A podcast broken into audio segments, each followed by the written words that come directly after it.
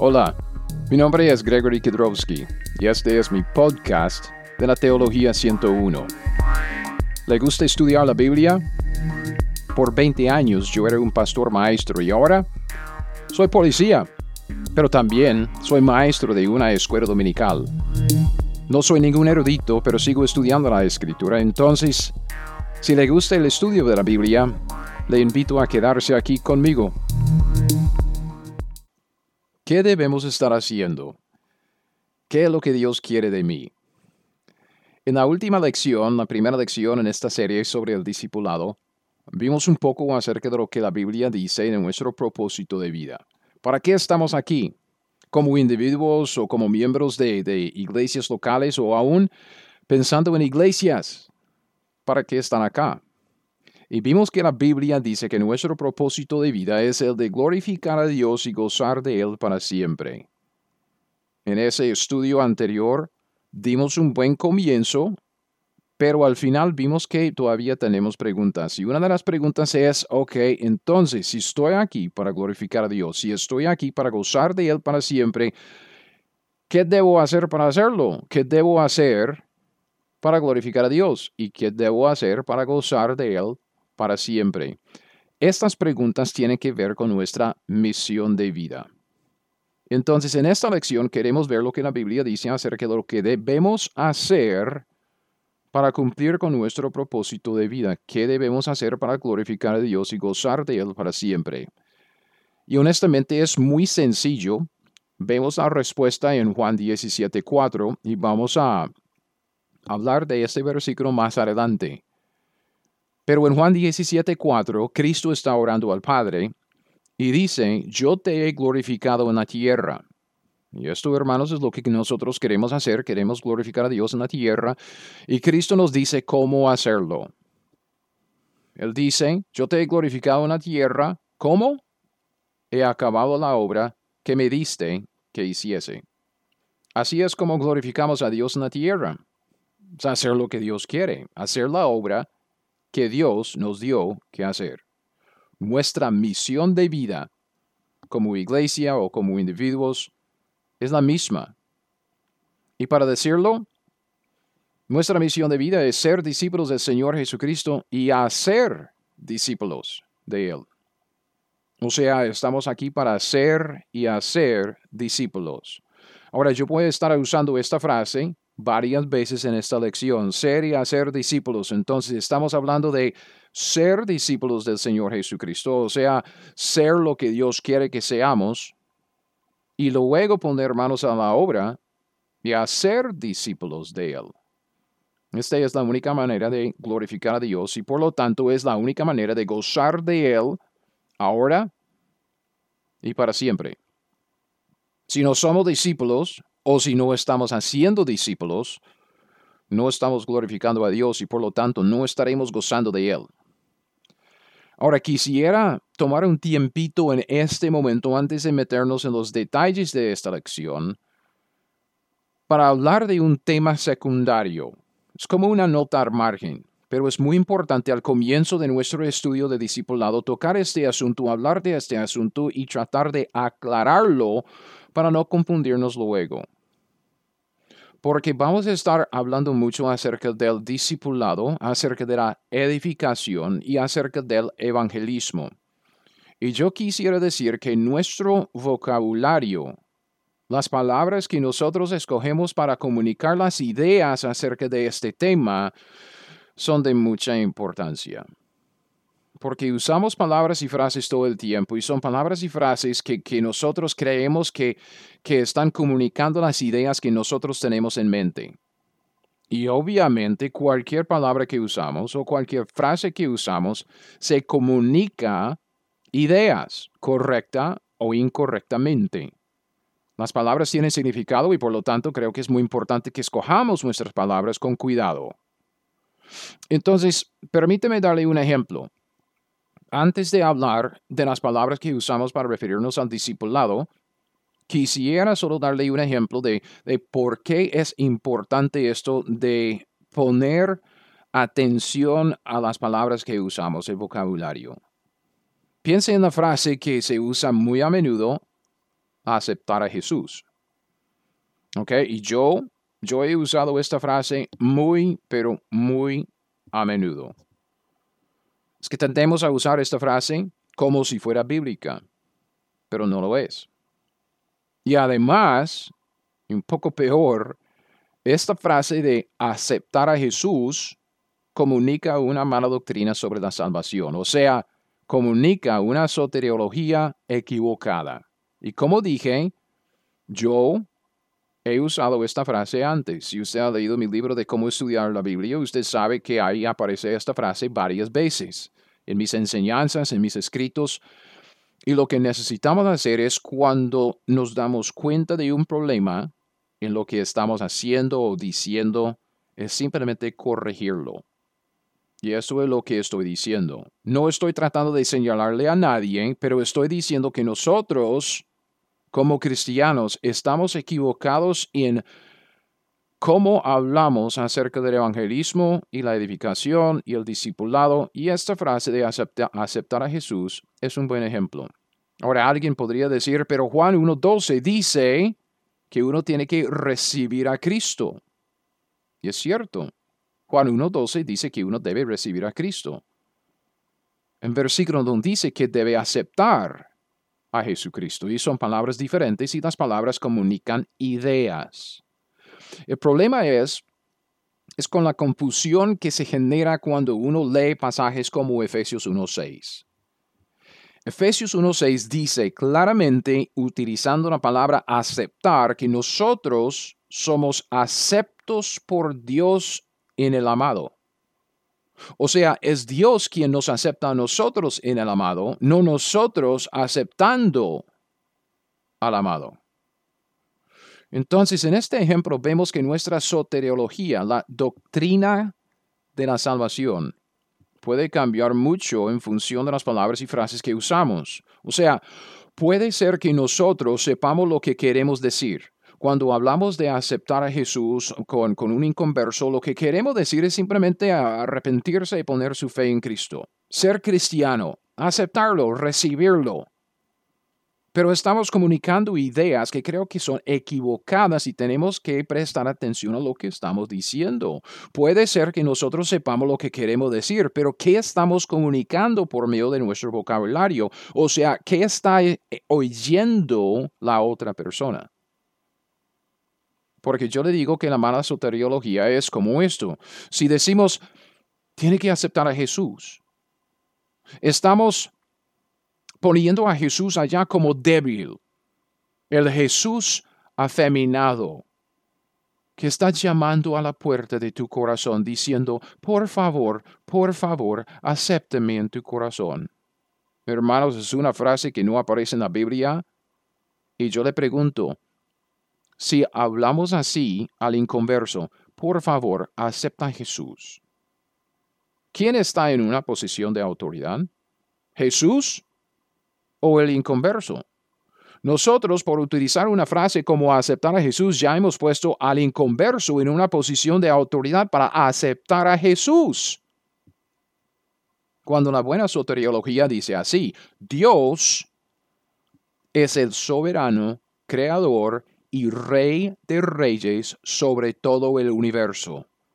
Y la Biblia dice que Dios está enojado y airado contra los impíos todos los días. Un día Dios derramará su ira sobre todos los que hacen iniquidad. Pero si un pecador responde a la oferta de clemencia que Dios le está ofreciendo ahora, el perdón de pecados, si responde arrepintiéndose de sus pecados y confiando en el Hijo de Dios, el Señor aceptará a ese pecador con base en la persona del Hijo de Dios y en su obra en la cruz. Ahora, ¿quién tiene la autoridad acá? Claro, tiene que recibir al Señor el mensaje, tiene que recibirlo. Pero ¿quién está aceptando a quién? Dios sobre el trono del universo, Dios rey de reyes, soberano creador que está enojado, airado contra el impío todos los días. Está dispuesto a aceptarlo con base en la obra de Cristo Jesús. Dios está sobre el trono. Dios es el que está dispuesto a aceptar al pecador arrepentido, no al revés. hermanos, las palabras comunican ideas y por lo tanto debemos escoger y definir nuestras palabras con mucho cuidado. Honestamente debemos usar las palabras de manera bíblica para que estemos seguros que la otra persona que está oyendo lo que creemos que estamos diciendo está realmente oyendo lo que estamos tratando de comunicar. Ok, ¿qué tiene, tiene que ver esto con lo que estamos estudiando aquí en el discipulado? El mismo principio se aplica en esta lección de nuestra misión de vida. Porque nuestra misión de vida, la obra que Dios quiere que hagamos para glorificarlo y gozar de Él siempre, es ser y hacer discípulos. Cuando hablamos del discipulado, a menudo lo que, lo que hacemos es usar términos que divorcian el discipulado del evangelismo. A ver, hablamos de el evangelismo y el discipulado. ¿Cuántas veces hemos oído esto? Tenemos que estar evangelizando para luego discipular a los nuevos convertidos. Evangelizamos a los inconversos, discipulamos a los, a, los creyentes. Hablamos del discipulado en la iglesia, ok, tiene que llevar el discipulado pensando en algunos libros o un material de enseñanza bíblica. Métase en el discipulado, sea un discípulo del Señor, discípulo bien comprometido, un discípulo que cree y luego montamos un programa de evangelismo, tenemos evangelismo los sábados o una vez al mes o vamos puerta a puerta los, los jueves, lo que sea, pero hablamos del evangelismo como si fuera divorciado del, eh, del discipulado. Y al hacerlo así, comunicamos la idea de que son dos cosas diferentes y distintas, cuando en realidad no son tan distintas como se podría entender por la frase. El evangelismo, según la Biblia, forma parte del discipulado. El evangelismo es el comienzo del discipulado y el evangelismo es la meta o el fin del discipulado. Piensen en esto conmigo. El discipulado comienza con el evangelismo porque así es como se hace un discípulo. Si, si, si pensamos en un discípulo, un seguidor de Cristo Jesús, ¿cómo es que un discípulo se hace? O sea, en el sentido de crearse un discípulo, ¿cómo es que, el discipulado comienza? ¿Cómo es que alguien llegue a ser un discípulo del Señor? Es por medio del evangelismo y la salvación. Porque antes de la salvación, uno está siguiendo su propio corazón, uno está siguiendo sus propios deseos, uno está en el mundo y no, no está pensando en el Señor, pero cuando los llamamos por medio del evangelismo, los llamamos al arrepentimiento y a la fe. Estamos llamándolo a dejar esa vida egoísta para dar la vuelta y poner su fe y confianza en el Señor Jesús y seguirle a Él.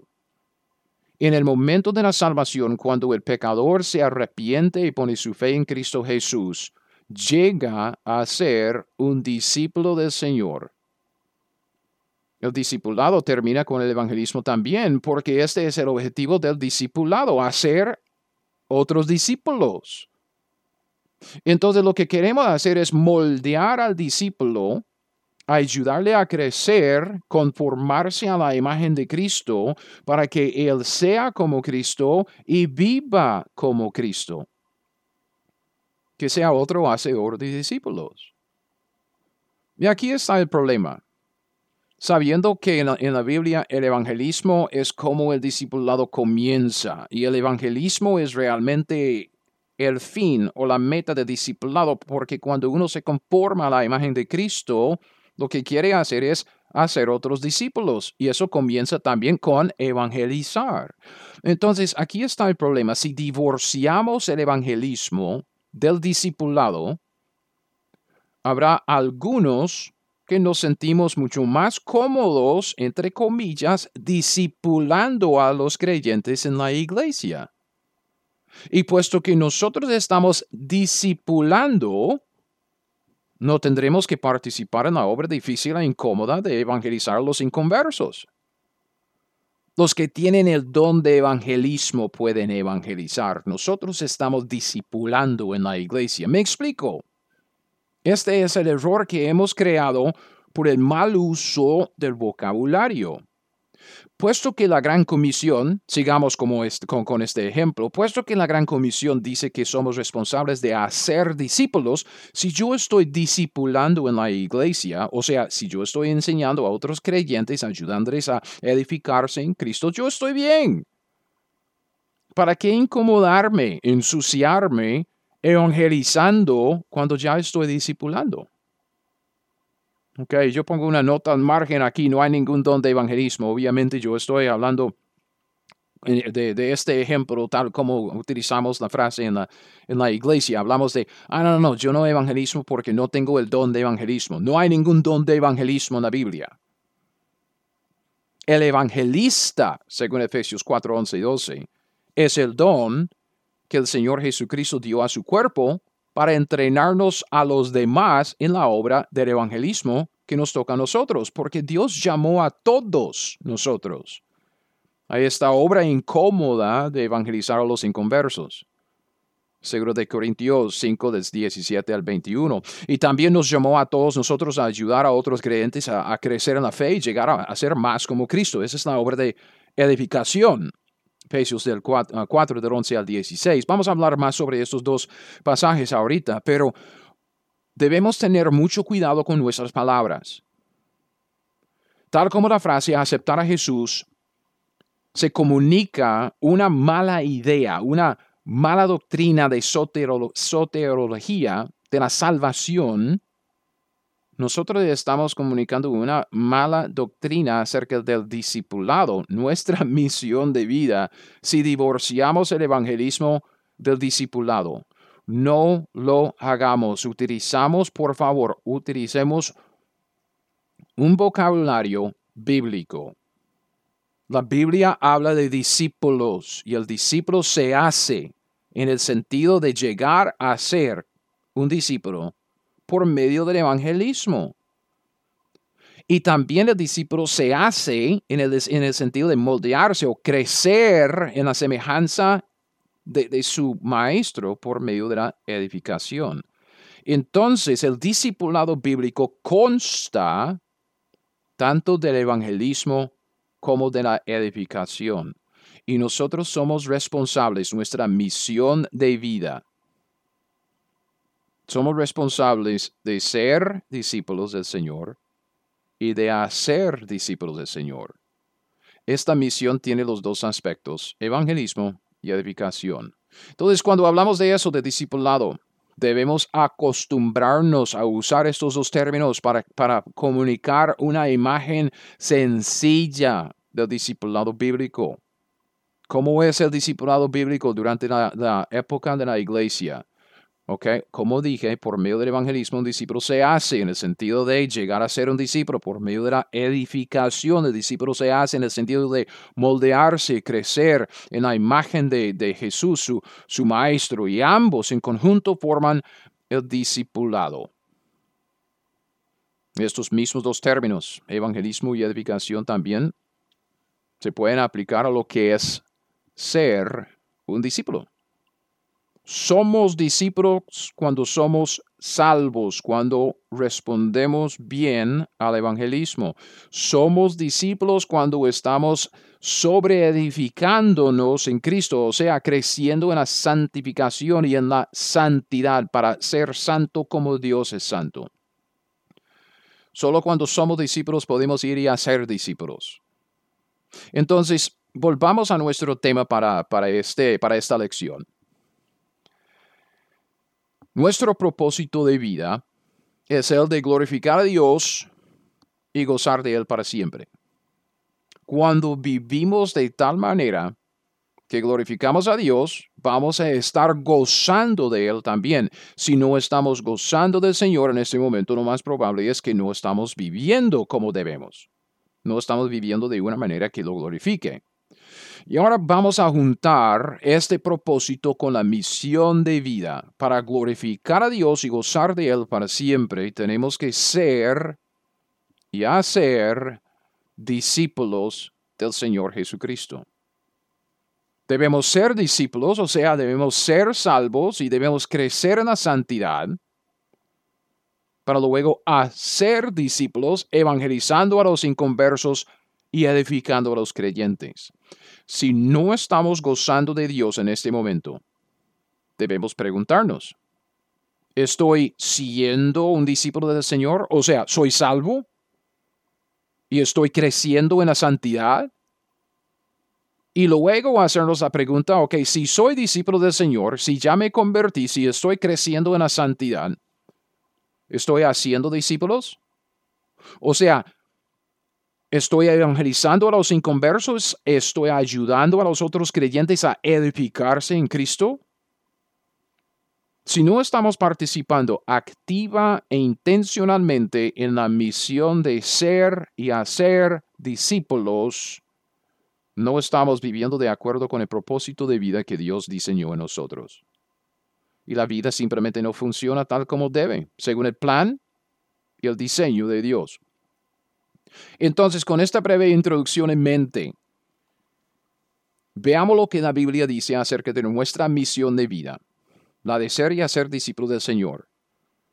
Y con, con la frase, esta frase, ser y hacer discípulos del Señor Jesucristo, esta es nuestra misión. En el resto de toda esta serie sobre, sobre el discipulado, vamos a estar volviendo a la misión, porque si no estamos participando en la misión, no estamos en la, en la voluntad de Dios y no estamos cumpliendo con nuestro propósito de vida y la vida no va a funcionar. Cuando hablamos de, de cualquier otro tema o cualquier otra área de nuestras vidas, y hay muchas, por ejemplo, el matrimonio, ¿Está funcionando su matrimonio si usted está casado? ¿Está funcionando su matrimonio? Si usted me dice, no, pues a medias, quisiera que sea mejor. Yo le digo que nuestro matrimonio no funciona tal como debe si, si nuestro matrimonio no no está sometido a lo que es la misión de vida que Dios nos ha dado. Estamos aquí para ser discípulos del Señor, seguir al Señor, obedecerle en todo. Y nos ha dado sus instrucciones en el Nuevo Testamento de cómo Él quiere que nuestros matrimonios funcionen. Se llama la ley de Cristo, las instrucciones, los mandamientos, los imperativos, que Cristo nos ha dado por medio de nuestro apóstol Pablo. Y nos ha dado ciertas instrucciones eh, de, cada área de nuestras vidas. Matrimonios, criar a los hijos, el trabajo, entre comillas, secular. Muchas veces decimos que, el trabajo solo sirve para poner pan en la mesa o el trabajo solo sirve para, para, para dar fondos a, a, nuestro ministerio. Y crea esta idea equivocada que el trabajo secular es una pérdida de tiempo. Ojalá que no tuviera que trabajar para que podría dedicarme más al ministerio. Hermanos, es otra vez, es otra mala comunicación de parte de nosotros porque no entendemos lo que la Biblia dice. Tenemos que ser discípulos del Señor, no solo en el ministerio, no solo en nuestro tiempo libre cuando estamos en la casa y no solo los domingos cuando estamos cuando estamos en la iglesia, no solo cuando estamos evangelizando en las calles, no, somos discípulos una vez que estamos en Cristo y somos discípulos las 24 horas al día. Y Cristo nos ha dado ciertas instrucciones acerca de nuestro trabajo, igual que el matrimonio, igual que los hijos, también con, con nuestro trabajo. Y ser discípulos de Cristo Jesús es llevar a cabo nuestro trabajo secular tal como Cristo nos ha dicho. Así es como crecer en la santidad. Y luego, pues obviamente, hacer discípulos. Tenemos que participar en la obra de evangelismo, tenemos que participar en la obra de, edificar a los otros creyentes. Y esto no quiere decir que, tenemos que montar todo un programa ah, en la iglesia, eh, deberíamos, pero no, no tenemos que hacerlo. Podemos evangelizar a la gente que, con la cual nos topa en, en el camino del día. Y podemos también edificar a los demás o ayudar a los demás a edificarse de maneras prácticas. Llegamos a la iglesia y en vez de tener, en vez de tener una palabra áspera para nuestro hermano o nuestra hermana porque no tenemos una palabra de edificación. Porque con la palabra de edificación estamos cumpliendo con la misión de vida y glorificamos a Dios y gozamos de Él para siempre. Entonces, con esto en mente, ¿qué dice la, la escritura? acerca de esta obra de hacer discípulos, evangelizando a los inconversos y edificando a los creyentes. Nuestra misión, en primer lugar, es ser discípulos del Señor Jesucristo. Y ser un discípulo quiere decir que somos salvos. Para ser un discípulo del Señor tiene que ser salvo, tiene que responder al evangelismo para glorificar a Dios y gozar de Él para siempre, pues tenemos que ser salvos. En ese punto no tenemos que pasar mucho tiempo porque obviamente necesitamos ser salvos, no sabemos esto. Pero fíjense bien en que no necesitamos ser salvos para glorificar a Dios. Cuando decimos, nuestro propósito de vida es glorificar a Dios. Y no hablamos de la otra parte, que es disfrutar o, gozar de Él para siempre. Dios será glorificado incluso en los malvados, en la gente mala, en los impíos. Proverbios 16.4 dice, Todas las cosas ha hecho Dios para sí mismo. Esto es lo que vimos en la lección pasada. Todas las cosas ha hecho Jehová para sí mismo. Todo, se todo glorifica a Dios. Pero el proverbio 16.4 termina diciendo así. Aún al impío para el día malo. Todas las cosas ha hecho Jehová para sí mismo, aún al impío para el día malo la existencia de Dios y sus atributos, específicamente su bondad y su justicia, serán declarados, puestos en exhibición, magnificados cuando los impíos son juzgados y arrojados al lago de fuego. Es bueno y correcto castigar a los que violan la ley y Dios hará precisamente esto, por lo tanto se glorificará en los inconversos, mostrando su atributo de justicia. No necesitamos ser salvos para glorificar a Dios, sin embargo, nunca, jamás gozaremos de Dios fuera de la salvación que hay en Cristo Jesús. Piense en Salmo 5.5, los insensatos no estarán delante de tus ojos, aborreces a todos los que hacen iniquidad. Dios aborrece a todos los que hacen iniquidad.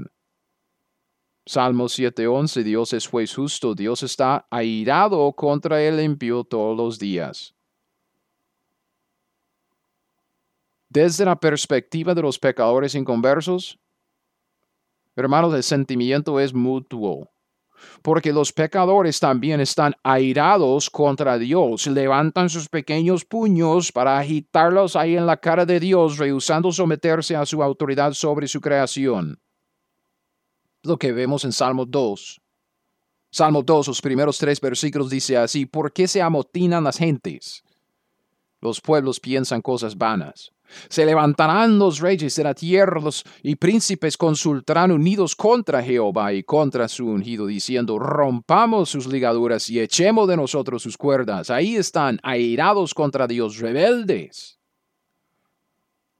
Y los pecadores inconversos, cada uno de ellos, aborrecen al único y verdadero Dios de la Biblia, el Dios creador. Romanos 1.30 dice, que son murmuradores, detractores, aborrecedores de Dios, injuriosos, soberbios, altivos, inventores de males, desobedientes a los padres, y ahí sigue la lista. Entonces, hermanos, la única manera de glorificar a Dios y gozar de Él para siempre es ser salvo por la persona y la obra del Señor Jesucristo. El cumplimiento de nuestro propósito de vida empieza con la salvación. Escuche lo que dice Pablo en Romanos 5 del 8 al 11. Romanos 5, 8 dice, Mas Dios muestra su amor para con nosotros, en que siendo aún pecadores, Cristo murió por nosotros. pues mucho más estando ya justificados en su sangre por él, seremos salvos de la ira. Porque si siendo enemigos fuimos reconciliados con Dios por la muerte de su Hijo, mucho más estando reconciliados, seremos salvos por su vida. No solo esto, sino, sino que también nos gloriamos en Dios por el Señor nuestro Jesucristo, por quien hemos recibido ahora la reconciliación. Si quiere glorificar a Dios y gozar de Él para siempre, tiene que ser salvo. Porque si no es salvo, Dios se glorificará en usted cuando derrama su ira sobre usted en el juicio. Y es justo hacerlo porque usted ha violado su ley y Dios es bueno. Y es bueno castigar a los que violan la ley. Si quiere gozar de Dios, si quiere gozar de la vida, si quiere glorificar a Dios y gozar de Él, tiene que ser salvo. Y en segundo lugar, también tiene que crecer en la santidad a través del proceso de edificación para glorificar a Dios y gozar de Él para siempre. Tenemos que crecer en Cristo, tenemos que ser conformados a su imagen, tanto en carácter como en conducta. Esta es la voluntad de Dios, es el deseo de Dios, es la meta de Dios en cada uno de nosotros que somos salvos. Lucas 6:40 con Romanos 8:29, estos dos versículos claves que, que juntan el discipulado que vemos en, los evangelios con este proceso de discipulado que vemos en las epístolas de Pablo. Lucas 6:40 dice, el discípulo no es superior a su maestro, mas todo el que fuere perfeccionado será como su maestro. El, la meta del discipulado es ser como el maestro. Pues ¿quién es el maestro? Cristo Jesús. Dios quiere que cada discípulo, cada salvo, cada santo, cada creyente sea como Cristo. Entonces, por esto vemos en Romanos 8:29 que Dios predeterminó un destino para cada uno de nosotros los creyentes. Dice, porque a los que antes conoció también los predestinó, no para ser salvos, no, dice que los predestinó para que fuesen hechos conformes a la imagen de su Hijo, para que Él sea el primogénito entre muchos hermanos. Dios quiere que nosotros seamos como Jesús en carácter. buen resumen del carácter de Cristo vemos en el fruto del Espíritu en Gálatas 5, 22 y 23.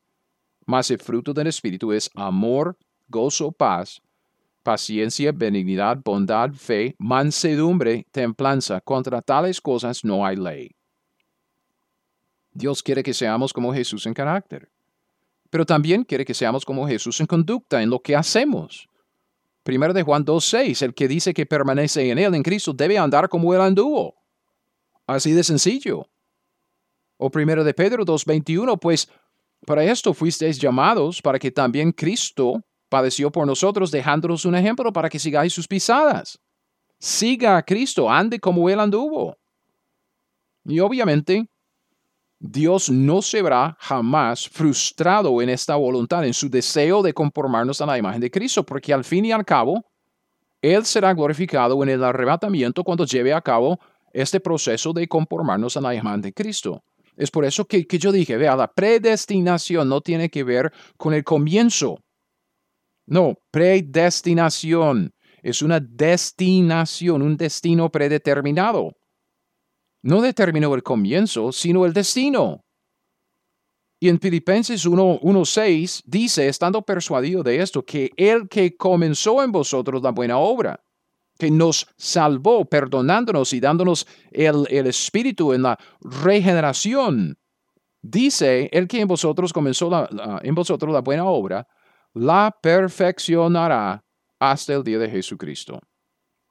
Entonces Dios va a llevar a cabo el proceso de conformarnos a la imagen de Cristo. El destino ya está predeterminado, pero si usted escoge una vida egocéntrica, una vida carnal, si usted escoge y usted dice, no, yo no quiero participar con Dios en este proceso, qué bostezo, qué aburrido, usted no estará cumpliendo con su propósito de vida porque no está haciendo el esfuerzo para crecer en la santidad, para conformarse a la imagen de Cristo.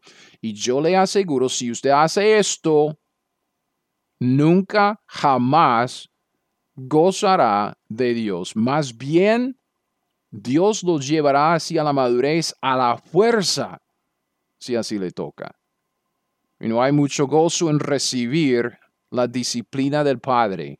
Hebreos 12, del, 9 al 11, habla de esto y dice, por otra parte, tuvimos nuestros padres terrenales que nos disciplinaban y los venerábamos. ¿Por qué no obedeceremos mucho mejor al Padre de los Espíritus y viviremos? Aquellos, los padres terrenales, ciertamente por pocos días nos disciplinaban como a ellos les parecía, pero este Dios, para lo que nos es provechoso, para que participemos de su santidad. Es verdad que ninguna disciplina al presente parece ser causa de gozo. No, es difícil, sino de tristeza, dice pero después da fruto apacible de justicia a los que en ella han sido ejercitados. Hermano, la manera de glorificar a Dios y gozar de Él ahora y para siempre es participar voluntariamente, o sea, activa e intencionalmente con Él, con Dios, en el proceso de la santificación, de crecer en la santidad, de ser santo como Dios es santo. Este proceso en la Biblia se llama la edificación. Ya hablaremos más sobre cómo hacemos esto más adelante en otra lección, pero un breve repaso acá. Nuestra misión de vida comienza con ser discípulos. Esta es la voluntad de Dios. Y el evangelismo resulta en la salvación. Para glorificar a Dios y gozar de Él para siempre, tenemos que ser salvos. Luego sigue con la edificación. La edificación en nuestras vidas resulta en la santificación.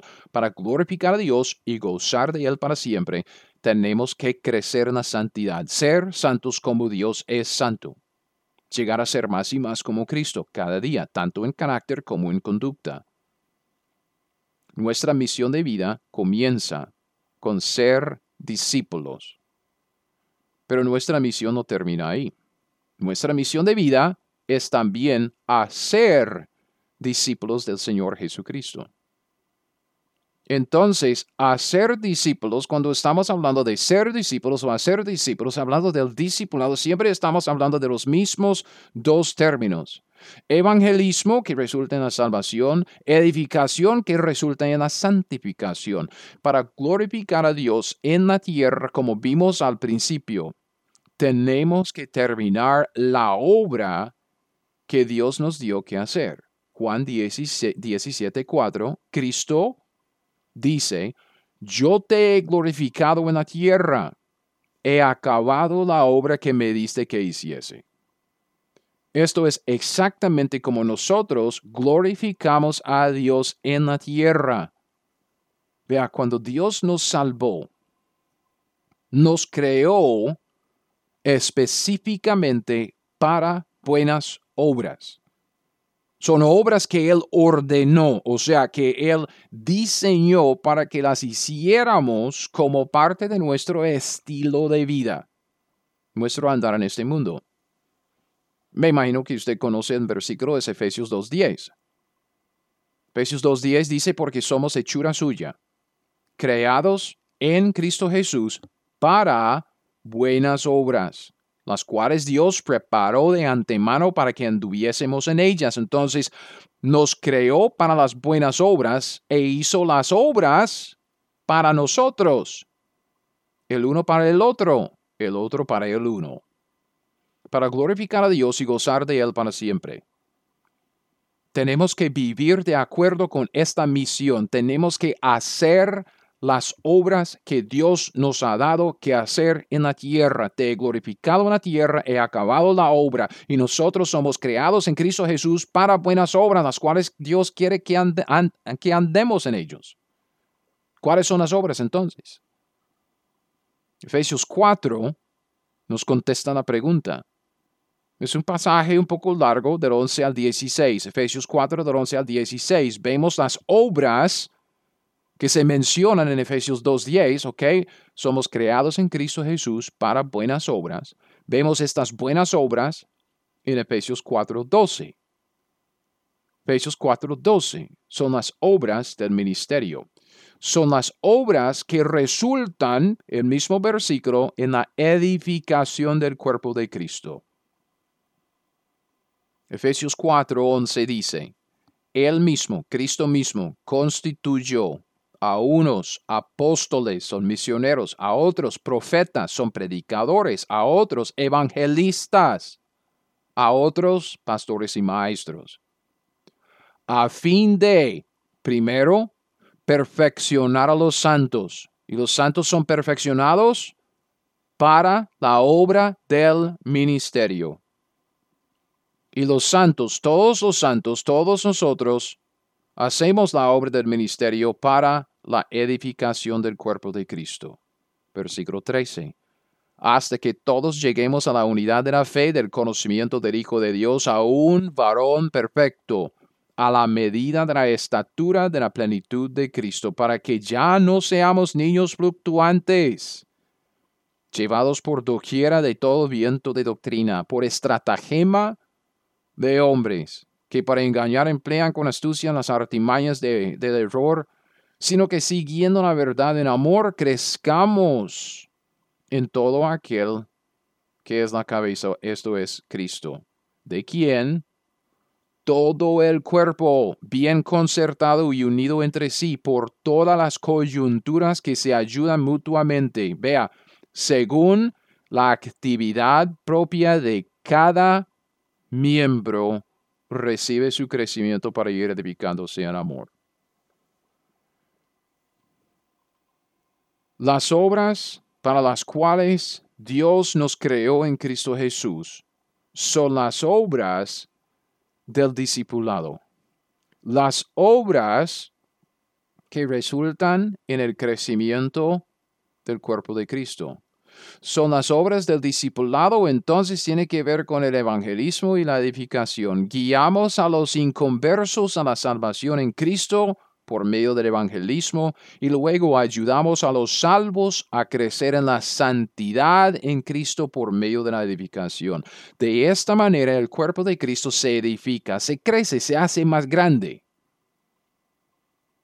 Entonces, cuando hablamos de hacer discípulos del Señor, necesitamos saber que esta es la obra a la cual Dios nos ha llamado a todos, a la obra de hacer discípulos. Esto quiere decir que Dios nos ha llamado a todos a la obra del evangelismo. Ya hablé un poco de esto ahí al principio, hablando del don de evangelismo, de que yo no quiero evangelizar porque no tengo el don de evangelismo. Hermanos, no hay ningún don de evangelismo en la Biblia. Lo que hay es un llamado de parte de Dios a cada salvo, a cada santo, a cada creyente a meterse en la obra del ministerio de evangelismo. Segundo de Corintios 5, del 17 al 21. Romanos, perdón, segundo de Corintios 5, del 17 al 21. Segundo de Corintios 5, 17 es uno de los versículos famosos que queremos memorizar, de modo que si alguno está en Cristo, nueva criatura es. Las cosas viejas pasaron, y aquí todas son hechas nuevas y queremos parar ahí porque hasta ahí todo está bueno, todo, todo me, me parece, porque la vida apesta. Ahora estoy en Cristo, ya las, viejas, las cosas viejas pasaron y aquí todas son hechas nuevas. ¡Qué dicha! Pero esto implica que los propósitos viejos de mi vida vieja ya, ya no son los propósitos de mi vida ahora. La misión que tenía antes, que era egoísta, egocéntrica, ya no es mi misión de vida ahora. Sigamos leyendo porque somos nuevas criaturas en Cristo Jesús. Las cosas viejas pasaron. No, todo, todo es nuevo. Versículo 18. Todo esto proviene de Dios, quien nos reconcilió consigo mismo por Cristo y nos dio el ministerio de la reconciliación. Espere, hermanos, espere. ¿Es usted reconciliado con Dios en Cristo. Usted me dice, pues, ¿soy cristiano? Entonces sí. Todo esto proviene de Dios, quien nos reconcilió consigo mismo por Cristo Jesús. Entonces, eso de nos reconcilió Estamos hablando de los reconciliados, ¿verdad? Y sigue en ese mismo versículo, 2 de Corintios 5, 18, y nos dio el ministerio de la reconciliación. Es el mismo pronombre nos. Nos reconcilió a nosotros y nos a los reconciliados, a cada uno nos dio el ministerio de la reconciliación. Si usted es uno de los reconciliados en Cristo Jesús, Dios le dio a usted el ministerio de la reconciliación. Y sigue definiendo este ministerio, versículo 19, que Dios estaba en Cristo reconciliando consigo al mundo, no tomándoles en cuenta a los hombres sus pecados. Y dice, y nos a nosotros, los reconciliados, nos encargó a nosotros la palabra de la reconciliación, ese mensaje del Evangelio. Así que somos embajadores en nombre de Cristo, como si Dios rogase por medio de nosotros, os rogamos en nombre de Cristo, reconciliados con Dios. Al que no conoció pecado, por nosotros lo hizo pecado para que nosotros fuésemos hechos justicia de Dios en él. El evangelismo tiene muy poco que ver con dones. Es un mito cristiano eso del don de evangelismo. Es una invención de los hombres. No, el evangelismo tiene mucho que ver con el llamado. Dios nos ha llamado a todos los que hemos sido reconciliados en Cristo. Nos llamó a participar activa e intencionalmente en el ministerio de la reconciliación. El ministerio de llevar la palabra de la reconciliación a los inconversos. A través del evangelismo, un discípulo se hace en el sentido de crearse, de llegar a ser. Y por lo tanto todos nosotros cumplimos con la gran comisión de hacer discípulos, primero evangelizando a los inconversos. Pero Dios también nos ha llamado a cada uno de nosotros a la obra de edificación y quisiera volver a ese pasaje de Efesios 4, pero primero piensen lo que dice Gálatas 4, 19. Exactamente como todos debemos evangelizar activa e intencionalmente, también debemos trabajar activa e intencionalmente para ayudar a otros creyentes a crecer en Cristo. Gálatas 4:19, hijitos míos, Pablo dice, por quienes vuelvo a sufrir dolores de parto hasta que Cristo sea formado en vosotros. Esta debe ser la preocupación de nosotros por cada uno de nuestros hermanos en Cristo. Yo quiero ver a Cristo formado en usted. Y yo como miembro del cuerpo de Cristo tengo ciertos dones, talentos o habilidades, como quiera llamarlo, que Dios me ha creado para buenas obras en Cristo Jesús. Y unas de esas obras son las obras de edificación. Yo quiero poner lo que Dios me ha dado a servicio de usted para ver a Cristo formado en usted. Y necesitamos de todos los miembros del cuerpo de Cristo porque yo no puedo formar a Cristo en usted por mí, por mí solo. Se requiere de todos. Y es por eso que vemos lo que vemos en Efesios 4. Otra vez, en Efesios 4. Empezando en el versículo 11, y vamos a leer hasta el 16 otra vez. Dios quiere que todos los cristianos, lleguemos a ser como el hombre perfecto Jesucristo. Esto vemos en Efesios del 4 al 11 o 4 del, del 11 al 13.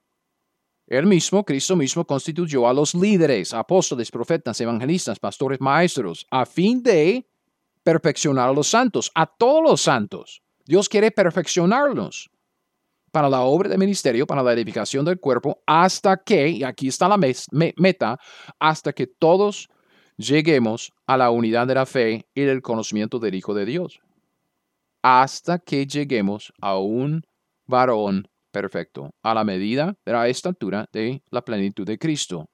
Esta es la meta que Dios ha establecido para todos nosotros. Quiere que seamos como el hombre perfecto Jesucristo. Entonces debemos perfeccionarnos, debemos crecer en la perfección, ser santos como Él es santo. Dios quiere que sus hijos Efesios 4:14, crezcan hacia la madurez. Dios no quiere hijos fluctuantes, inmaduros, carnales. No, dice Efesios 4:14, para que ya no seamos niños fluctuantes, llevados por doquiera de todo viento de doctrina por estratagema de hombres, que para engañar emplean con astucia las artimañas del error. Dios quiere la madurez en nosotros. Dios quiere que sus hijos crezcan, que sea como Cristo, Efesios 4:15, sino que siguiendo la verdad en amor crezcamos. Crezcamos en todo en aquel que es la cabeza, esto es Cristo. Y Dios espera que todos nosotros, cada uno de los santos, cada uno de los creyentes, participemos con Él en este ministerio de edificación. ¿Cómo? Ayudando a otros creyentes a crecer en la semejanza de Cristo. Es un proceso que se llama la edificación, Efesios 4:16, de quien de Cristo todo el cuerpo, bien concertado y unido entre sí por todas las coyunturas que se ayudan mutuamente según la actividad de cada miembro, recibe su crecimiento para ir edificándose en amor. Necesitamos de cada miembro si queremos ver el cuerpo de Cristo edificarse en amor. Cada miembro tiene algo que ofrecer y conforme al diseño de Dios en la iglesia, cada miembro se necesita para que podamos ir edificándonos en amor. Por medio de la edificación un discípulo se hace en el sentido de moldearse o conformarse a la imagen de Cristo poco a poco, día a día, en carácter y conducta. Lleguemos a ser más y más como Cristo. Nosotros, todos nosotros, cumplimos con la gran comisión, nuestra misión de vida, ayudando a otros creyentes a edificarse en Cristo. El Señor espera que ayudemos a otros santos a crecer en la santidad a crecer hacia la madurez espiritual, para que ellos a su vez puedan también hacer la obra de evangelizar a los inconversos y edificar a los creyentes, o sea, ser discípulos para luego hacer discípulos. Entonces, nuestra misión de vida es la de ser y hacer discípulos del Señor si queremos glorificar a Dios y gozar de Él para siempre, incluyendo ahora, hoy día. Así es como lo hacemos. Tenemos que ser discípulos, tenemos que ser salvos y tenemos que estar creciendo en la santidad, creciendo en Cristo. Y tenemos que hacer discípulos también, que quiere decir que todos tenemos que estar evangelizando a los inconversos y haciendo el esfuerzo para ayudar a otros creyentes a edificarse en Cristo. Este propósito de vida y esta misión de vida forman la voluntad de Dios para cada ser humano. Piénselo. Eso es lo que Dios quiere para todos los inconversos. El evangelismo, o sea, la salvación. La Biblia dice, seguro de Pedro 3.9, el Señor no retarda su promesa, según algunos la tienen por tardanza, sino que es paciente para con nosotros, no queriendo que ninguno perezca, sino que todos procedan al arrepentimiento. Y dice casi lo mismo en 1 de Timoteo 2, versículos 3 y 4, porque esto es bueno y agradable delante de Dios nuestro Salvador, el cual quiere que todos los hombres sean salvos y vengan al conocimiento de la verdad. Dios quiere que cada uno sea salvo, que responda bien al evangelismo bíblico. Y también ahí está la voluntad de Dios y lo que Él quiere para los salvos. ¿Qué es lo que Dios quiere para, para cada uno de los salvos, cada uno de los cristianos? La edificación, o sea, la santificación. Porque a los que antes conoció, también los predestinó, dice Romanos 8:29. Los predestinó para que fuesen ellos conformes a la imagen de su Hijo, para que Él sea el primogénito entre muchos hermanos. Esta es la obra que comúnmente se conoce como el discipulado. Es la obra de ser y hacer discípulos del Señor Jesús. El discípulo no es superior a su maestro, mas todo el que fuere perfeccionado será como su maestro el discipulado, el conjunto de evangelismo y edificación. El discipulado es nuestra misión de vida. es la obra que Dios espera que hagamos en esta tierra para glorificarlo y gozar de Él para siempre. Cristo Jesús, con la mira puesta en el gozo que tenía por delante, dijo esto, yo te he glorificado en la tierra, he acabado la obra que me diste que hiciese. Entonces, hagámonos unas preguntas. ¿Estoy gozando de Dios en este momento? Si la respuesta es no, ¿por qué no? ¿Estoy viviendo de una manera que glorifica a Dios? Si la respuesta es no, ¿por qué no? Hermanos, sabemos, tenemos que ser discípulos. Debemos ser salvos y debemos estar creciendo en la santidad. ¿Es este el testimonio de su vida? ¿La de usted? Y tenemos que hacer discípulos.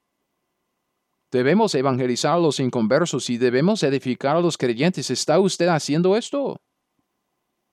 Hermanos, es por eso que Dios nos ha dejado aquí en la tierra.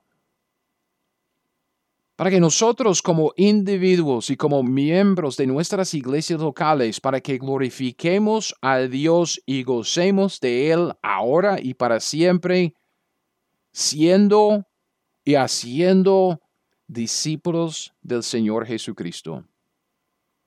Este es nuestro propósito de vida. Y este es nuestra misión de vida, la obra a la cual Dios nos ha llamado a todos. Gracias por pasar este rato conmigo escuchando mi podcast de la Teología 101. No es tan difícil aprender la Biblia y aplicar lo que ella nos dice. Y como siempre, si usted quiere las notas de este estudio o de cualquier otro estudio que he sacado, todo lo puede encontrar en mi página web, teología101.net. Si hay algo allá que le sirve, por favor, léalo, estúdielo, bájelo, úselo, tal como el Señor quiera.